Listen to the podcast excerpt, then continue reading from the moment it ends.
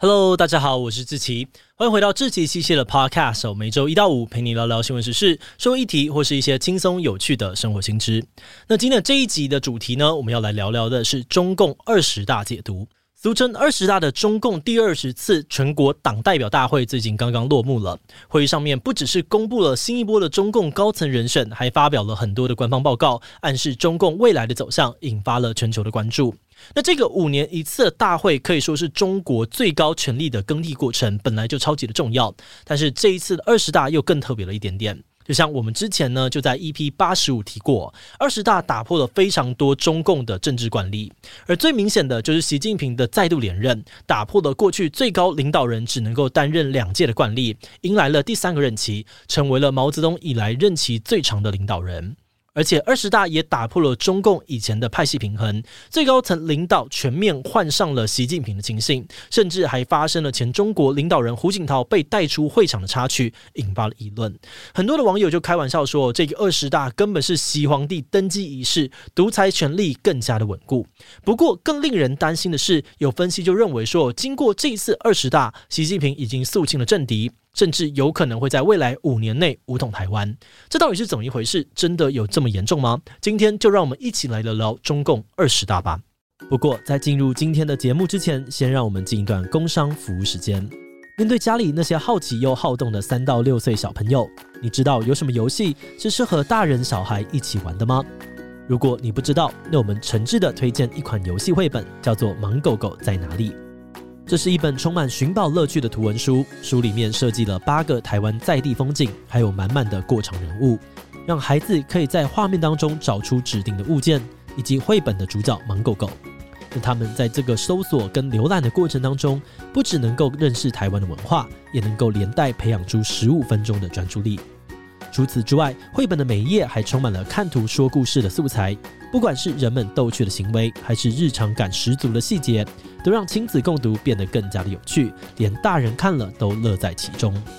目前《盲狗狗在哪里》还有更多的系列绘本，在官网都有多项的优惠，那只要输入志祺七七折扣码 Podcast 七七，就能够再打九折。现在就点击资讯栏的官网链接，跟孩子来一段乐趣满满的寻宝时光吧。好的，那今天的工商服务时间就到这边，我们就开始进入节目的正题吧。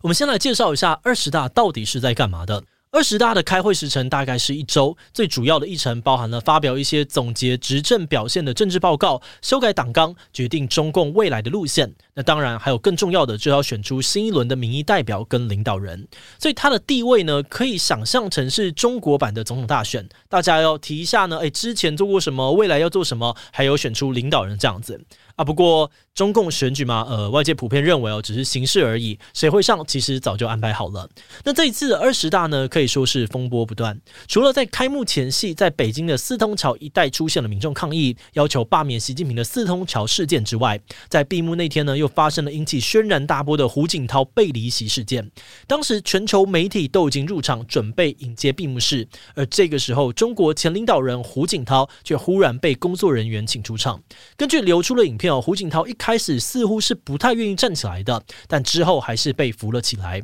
然后呢，他在离开之前又停下来跟习近平说了几句话，再拍了拍李克强的肩膀，才在工作人员的搀扶之下呢走出会场。这个超戏剧性的画面马上引起了全球媒体的议论。那虽然中国的官媒说胡锦涛是因为身体不适才提前离场，但是外界多半认为他怎么看都不像是自愿离场的，于是开始出现各种推论。那多数的专家认为，因为中共党代会通常都会照着脚本走，一般不会发生什么突发状况，所以这很有可能是一场计算过的政治表演。因为胡锦涛跟习近平呢，在中共内部是属于不同派系的，胡锦涛是共青团派。简称为团派的领头人，而拥有呢一定的势力，可以跟习派抗衡。比如现任的总理李克强就是团派的人，所以不少分析认为，这个事件是习近平故意想要释出的讯号，让大家知道这些旧时代的团派人马会被通通赶出中共权力核心。而在事后回头去看哦，这个说法确实有一定的根据哦。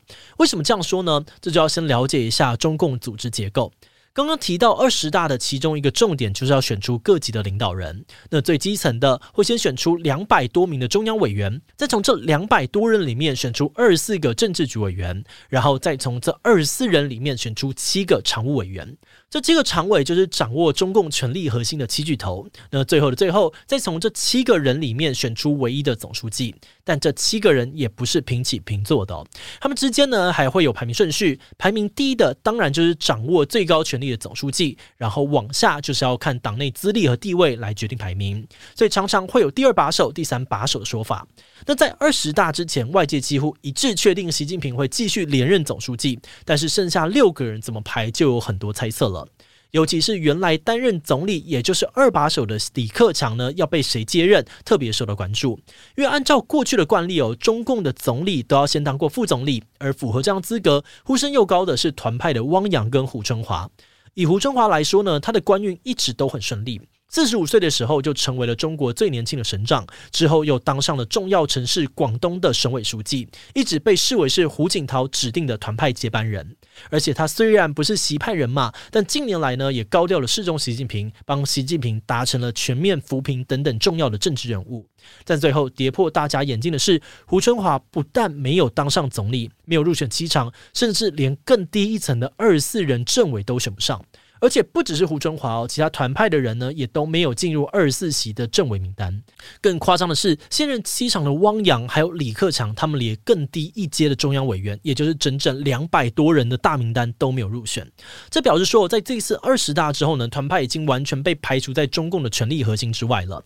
取而代之的则几乎都是习近平的人马。这次新选出的常委依序是习近平。李强、赵乐际、王沪宁、蔡奇、丁薛祥，还有李希，他们全部都被外界视为是习家军。比如说，从上次留任的两位常委赵乐际还有王沪宁呢，本来就是习近平爱将。赵乐际曾经帮助习近平大力的打贪哦，驱逐了很多习近平的政敌，而王沪宁则是被称为是中共首席智囊。那至于新进的四位，要么是习近平二零一二年上台前的旧部下，要么就是跟习近平的家族有深厚的渊源。那依照惯例哦，中共的总书记会在开始最后一个任期的时候，让接班人进入七场做准备。但是新一批的七场年纪都在六十岁以上，在综合考量从政资历等等，好像都没有一个相对适合接班的人。有专家认为，哦，这有可能呢，显示了习近平打算未来还要再连任，所以要确保没有人可以威胁到他权力。那除此之外呢，这份名单中还出现了不少争议的人物，尤其是排名第二的现任上海市委书记李强。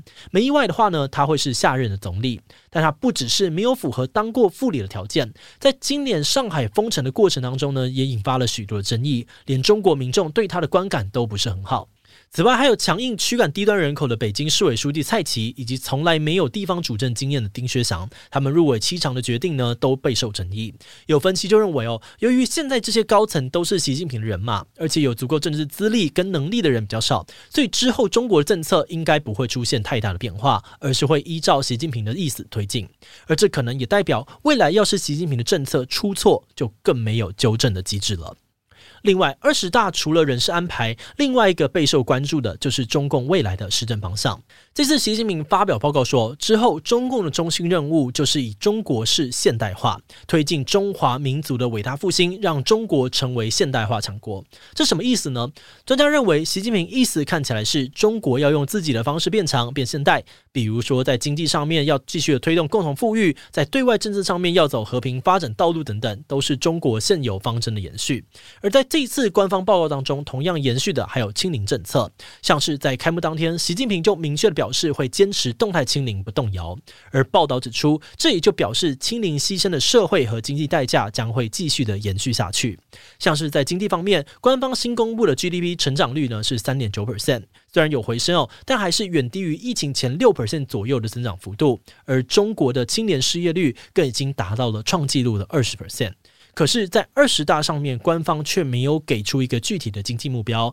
就是说要达到中等发达国家的水平，还有要高质量发展。媒体统计，在官方报告当中提到经济改革的次数比十九大的时候少，而提到安全的次数则增加了很多。分析认为呢，这代表中国未来的经济政策会变得比较保守，不会很积极的去追求高增长。这同时也显示出，习近平对于目前中国在国际上面被围堵的处境是感到有点焦虑的。所以，比起经济，接下来他更重视的应该会是社会秩序跟国安议题。比如说，这次习近平的报告当中多次谴责西方干涉中国内政，这就呢被外界解读说，很有可能是中共呢对美国表态协防台湾做出的回应跟警告。那在这一次二十大上面，习近平谈到对台政策的时候，再次强调不放弃使用武力，而且反对台独也首次被。写进了中共的党纲，维持一贯的强硬态度啊。不过目前看来，中共没有提出新的具体方针，所以普遍认为哦，这些官方表态呢，还是象征意义大于实质意义。不过，许多的专家认为哦，从军事委员的任命当中，还是可以看出习近平对于台湾的策略变得更加的强硬了。除了习近平自己连任军委主席，另外两位军委副主席当中，新进了一位何卫东。这个人是谁呢？他其实就是长期负责对台军事行动的陆军上将。今年八月裴洛西访台的时候，就是他负责策划一系列的报复性军事演习。而另外一位军委副主席呢，是陆军上将张幼侠。虽然张幼侠是目前共军将领当中少数拥有实战经验的人哦，但他今年其实已经七十二岁了，照惯例早该退休了。所以分析认为呢，习近平破例留下张又侠，又招揽对台行动经验丰富的何卫东，可能意味着他有未来要面对台海战争的准备。而至于习近平到底只是为了以防万一开战做准备，还是真的有打算在接下来几年内出兵台湾，目前各界的说法就比较两极了。